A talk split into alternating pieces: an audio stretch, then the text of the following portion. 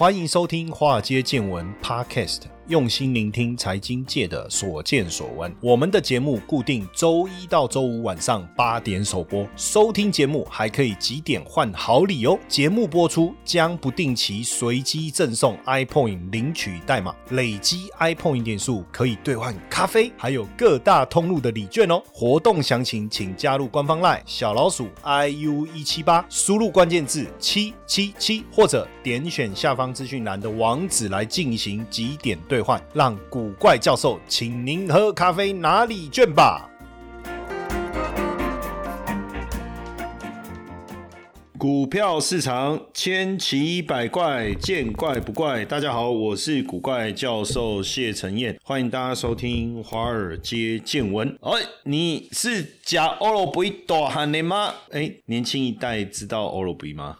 我不晓得，我应该是小时候我们小朋友开玩笑的时候会用这一句话，就你假如不会短的哦，就是看到那个就是比较胖嘟嘟、圆滚滚的小朋友的时候，我们确实会这样讲。当然这样也蛮残残忍的嘛，哈，因为因为如果是呃小朋友，他可能会知道大家在嘲笑他，可是其实其实嘲笑这件事情，不管我们讲什么，其实都会伤到人啊，当然不好哈。但只是说小时候有时候也是学学大人讲话啊。因为大人有时候看到小朋友吃的白白胖胖，就哦，你家是你个起欧罗不一哦哦这样。但坦白讲，那个时候我我们自己小时候，坦白讲也不晓得什么是欧罗不一嘛，其实也不知道嘛，对不对？哈，说真说真的不知道啊。但是就是觉得肥这个字应该是蛮贴切的哈。那欧罗不一跟台湾到底有什么关系哦？你如果这样讲，应该是呃四十几年前哈哇，所以你看，我就说我小。时候很小的时候，因为电视台有就播一个广告，是那时候有一个谐星叫脱线啊，脱爽，还有一个阿西啊，我不知道大家知不知道那个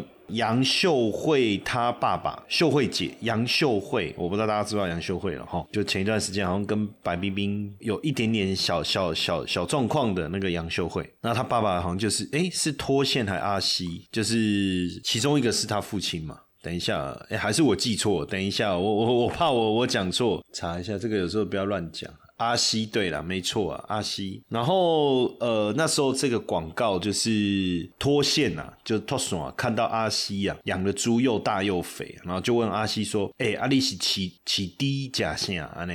那阿西就就支支吾吾答不出来嘛，哈。那突然那个广告里面有一只那个大肥猪就开口说：“我拢是假欧罗布耶。”哦，这样，所以之后这个欧罗肥、欧罗布在民众心里面好像就是一个增肥剂，哈。但其实欧罗布不是饲料，它是一种添加物。那主要的成分是金霉素，哦。那抗生素可以抑制猪只体内病原菌的生长，减少罹患肠胃疾病的几率，降低死亡率。那体内的养分因为也不会被细菌吸收，可以节省养分的消耗，促进生长。所以以前的农民为了降低以前哦，我这特别强调过去哦，这是过去式。为了降低猪只生病的几率哦，就想要让小小猪仔赶快长大，就会在饲料里面添加欧罗布伊哈，很像小朋友喝牛奶，我们在牛奶里面加一些益生菌啊哈。那当然后来大家的健康意识这个抬头嘛，大家也越来越重视食品安全，所以政府也早就禁止。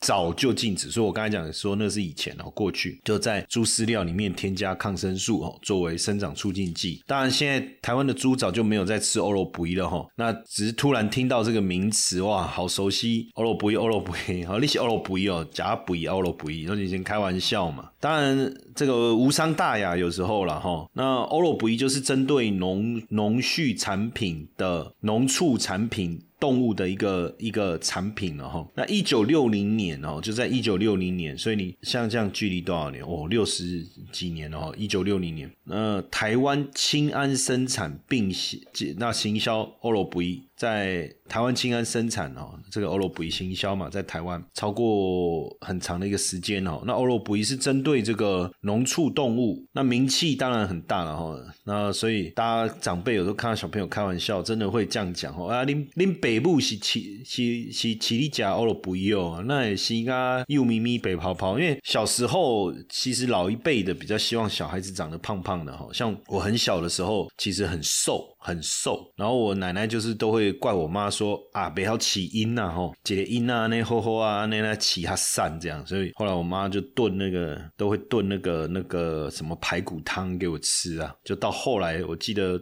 到了我呃小学的时候，其实就变胖了。那时候小学的时候就变胖。有一次小学三年级的时候啊，我印象很深刻啊。那时候参加那个短跑的比赛，就是我也不知道为什么我被选上，代表班上去跑短跑的比赛。然后就跑到一半，我就跌倒了。哦，那跌倒我就去保健室，就听到有人说：“哎呀，难怪会跌倒，那么胖这样子。”当然心心里面一定会会有一些影响嘛，哈。所以当然那个有时候在那个年代，就是长得胖一点的成年人会自嘲说自己吃欧罗布哦，所以你就知道说欧罗布是被大家所公认的一个呃好产品了哈，在当时。那这台湾清安公司是一九六零年成立，是第一家中外合资的公司哦。当时是美国清安公司跟台糖哦合资的。那因为呃清安代表来台行销啊，就 oral fake oral fake 哈。那其实英文英文并不是，你知道英文怎么拼？当时那个英文哦，a u r o f a c 哦。A U R O F A C 哦，就中文我们大家竟然可以这么有联想力哈，竟然可以联想成那个呃欧罗菲 哦，把它翻成欧罗菲，我 看真是这真的是很有创意了哈。那这个当然，因为台糖的新竹厂生产酒精，也会利用发酵的方式啊，来制成含氯四环素的抗生素，来当做呃饲养这个禽畜的辅助饲料哈。那美国清安当时非常的重视，就跟台糖来。合作在台湾生产跟销售欧罗菲哈，那因为美国清安是美商公司哦，它的产品是涵盖西药、动物保健、农药、化工原料等等的哈。那以发酵技术生产的欧罗菲是主要的产品哦。那台湾当时就台糖啊，跟这个美国清安合作嘛哈。那当时新竹、新丰两个厂的美国清安也把它的几个产品都在台湾生产销售。那因为当时台糖算是台湾农业。的领导者哈，那台湾经济也刚起步嘛，所以帮台湾赚了相当多的一个外汇，那也让台湾在农业跟畜畜牧哦农畜牧产业的技术上有所提升哦，那。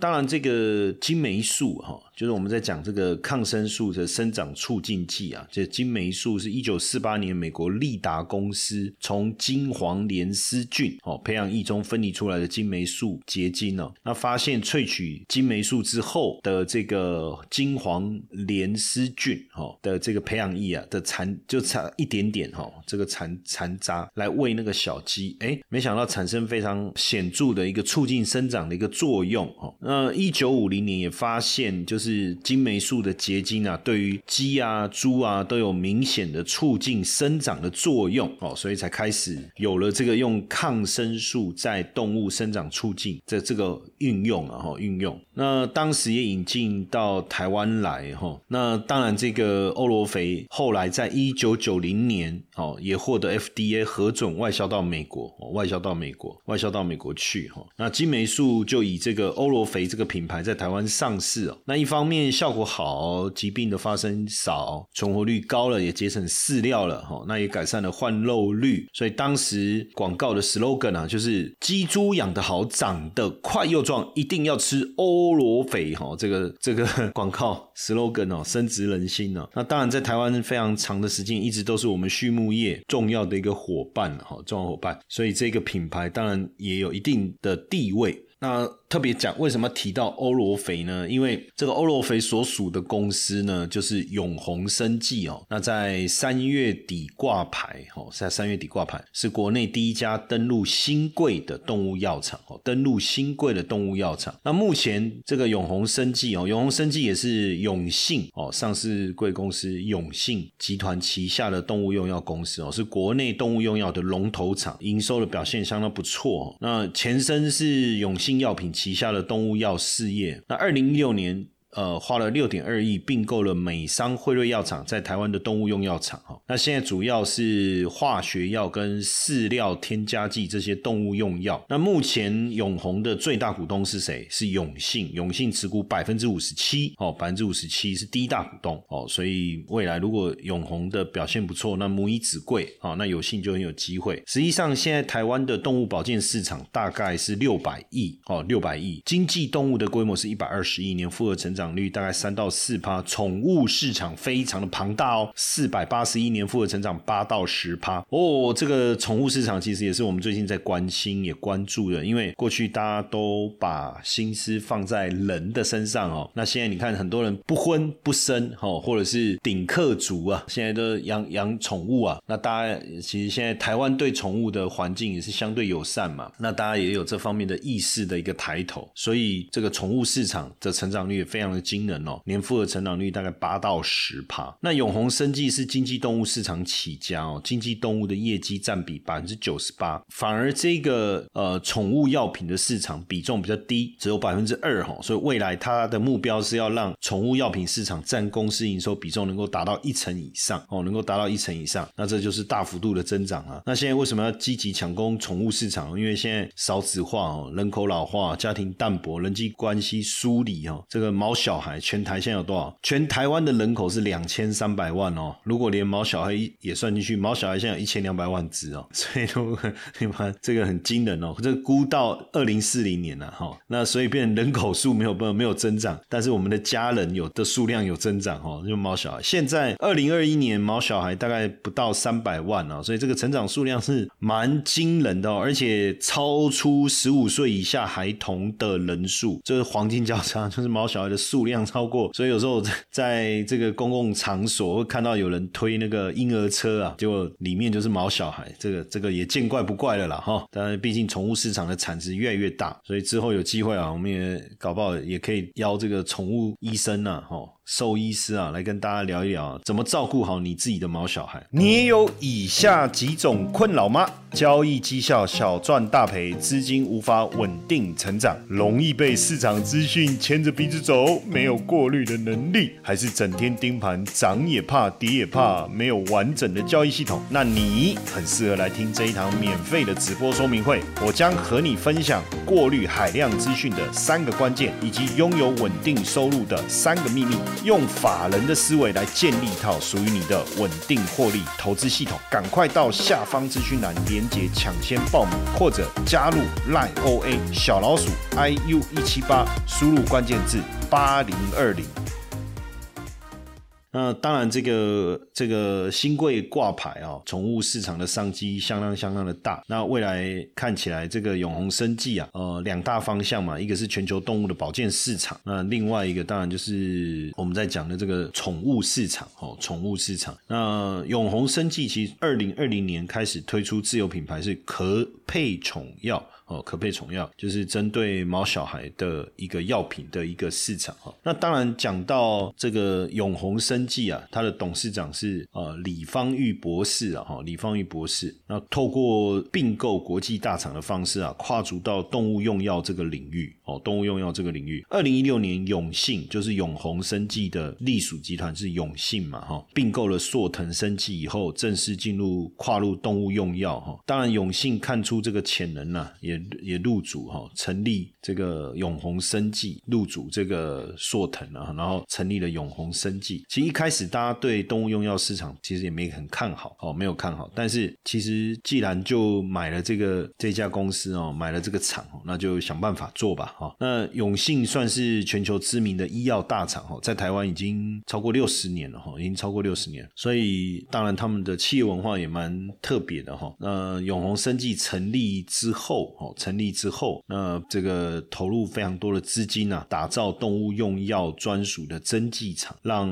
药品的，就是即便是给动物用药，它也达到一定的这个水平哦，达到一定的水平。那从这当中啊，也看出这个永信生技哈，就是其实我们刚才讲一回永红，一回永信啊哈，实际上应该是讲说母公司是永信哦。那我们谈到这个动物用药这家公司叫永红哦，永红。那ん。当然讲到永信啊，你就不得不聊一下，就是呃他们这个家族嘛哈，因为如果在台中大甲哈，一年会有两次的全国盛事哈，其中一个就是镇南宫的妈祖绕境哦，这个大家应该都知道。另外一个就是永信杯的排球赛哦，永信药品哦，创办人是李天德啊哦，李天德。那这个九三年，其实他们有时候你知道台湾的一些老老公司哦，都很低调哦，非常的低调。那大部分都是做的多说的少哈。他们一九九三年就挂牌上市哦，可是一直到二零一一年才首度召开法说会。那他们在办法说会的时候，面对媒体，他们也是关掉麦克风，这个就是非常的低调哦，非常的低调。那曾经这个《天下》杂志啊，采访这个永信的接班成员哦。就算是二代哈，二代那大家一起接受采访哈，他们就谈到说，哎，大家都在想说，为什么这个他们算是李家嘛哈，这个家族企业的传承好像比较没有遇到问题。实际上，他们就说，其实跟他们为什么要鼓励大家打排球有很大的关系哈，因为打排球就是这样啊，因为大家有看过排球比赛嘛哈，就是一边六个人嘛，哦，两队嘛，中间是一个网子嘛，一边六个嘛，那球所属的那一方。他接到球以后，他在第三球一定要把球打到对面去嘛。那如果对方没有接起来，就是得分嘛。大概就这个逻辑。那你看哦，排球比赛就是一个分工非常呃非常明确的哦。他有举球员哦，有攻击手。那你在前排还是后排？还有翻在后排就有专门负责接杀球的，因为排球主要就是在网上杀球嘛哈。然后这个分工很明确，那你你你就是要想办法得分，但是如果得不了分，或是对方太坚太强了，你也做不了什么事情，你只能努力好，然后做好自己分内的事情，然后得分。这个是排球很特殊的一个精神，跟篮球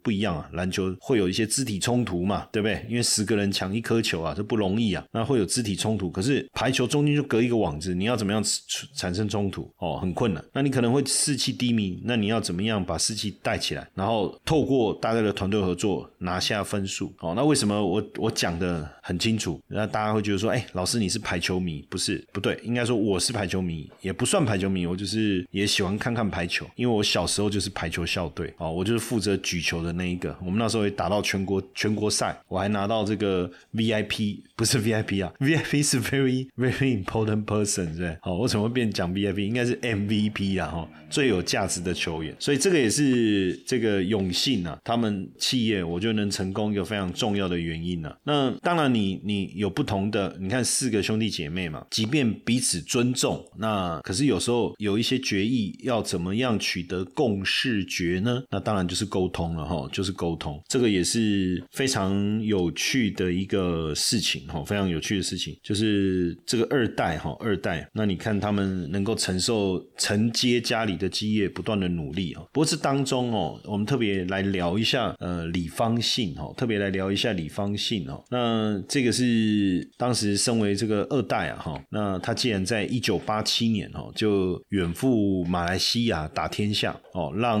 这个永信东南亚控股在大马挂牌上市哈，这个很妙哈。对，一九八七年李方信的这个父亲呢，也是台湾永信药品的创办人呢，给他三条路，第一条路就是在集团里面担任采购，这是第一个。工作。那第二个工作呢，就是呃负责协助，就是原本就在他们就在做的事情，就是开拓公家医院的这个业务哦，公家医院的业务。然后呢，第三条路呢，就说啊，反正那时候台币还蛮强的。那既然这样呢，你要不要出去闯一闯，到国外看一看？哦，到国外看一看。那一般人会选什么？就是很难讲，一般人会选什么。但如果是我的话，我就留在留在集团就好了。哦，我。我我一定是留在集团里面了哈，那因为出去太辛苦了，对不对？哦，再怎样这个。这个大树底下好乘凉嘛，哎，结果这个李家的老幺啊，就选择最后一条哈，就只身跑到马来西亚去闯荡哦，那也拼出了自己的药品王国永信东南亚控股公司哈。那这个呃永永信永信现在当然算是台湾啊数一数二的综合药厂哈，营业额三十几亿哈。但你可以想象，就是说这么大集团的呃小孩啊，到海外去开疆辟土，应该带了蛮多的一个资源哦。可是其实没有，他说刚开始去其实就一二三呐，什么一就他一个人带两个内勤职员，然后三个业务代表，所以他当时也是不是睡仓库就是睡宿舍。但是这过程中呢，他为了开拓马来西亚的市场，就开着那个租来的车，然后带着行李，然后两个多月都没回家，干嘛？跑遍马来西亚，反正。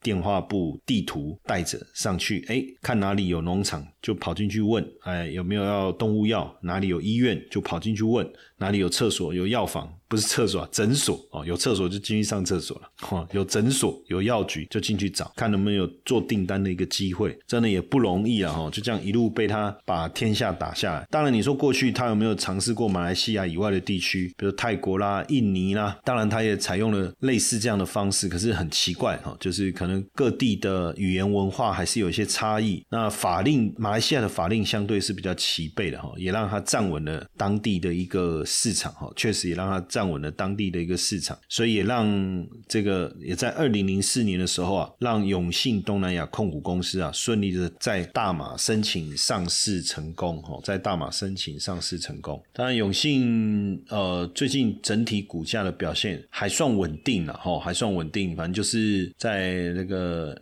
年限嘛，今年年初的时候最高冲到五十几块，有掉下来嘛哈。嗯，但附近目前都还撑在这个五十二周年线之上。好，然后呢，我们看一下哈，当然永信就投资了这个，包括永日化学啊、永信药品啊，哦，还有这个永宏生技，哈，永宏生技等等啊，就投资这些。那还有一家这个叫。YSP 的这一家，他有投资了一家叫 YSP 的，就透过这个可能再去控股海外的公司，然后 YSP 这一家。所以当然就永信来讲，他们在经营上其实也一直希望能够就是品牌的让人的信任，然后品牌让人家的信任。所以现现阶段当然长子哈李方玉是接董事长嘛哈，那原本呢担任董事长，卸任后是由三子李方全接任董。座，然后李方忠还有李方仁。李方仁在台大医院哈，台大医院、台大医学院哈，李方信还有包括李方信哈，那也让整个永信啊跨出台湾到海外去上市哈，所以真的也是不容易哈。所以最近因为生计，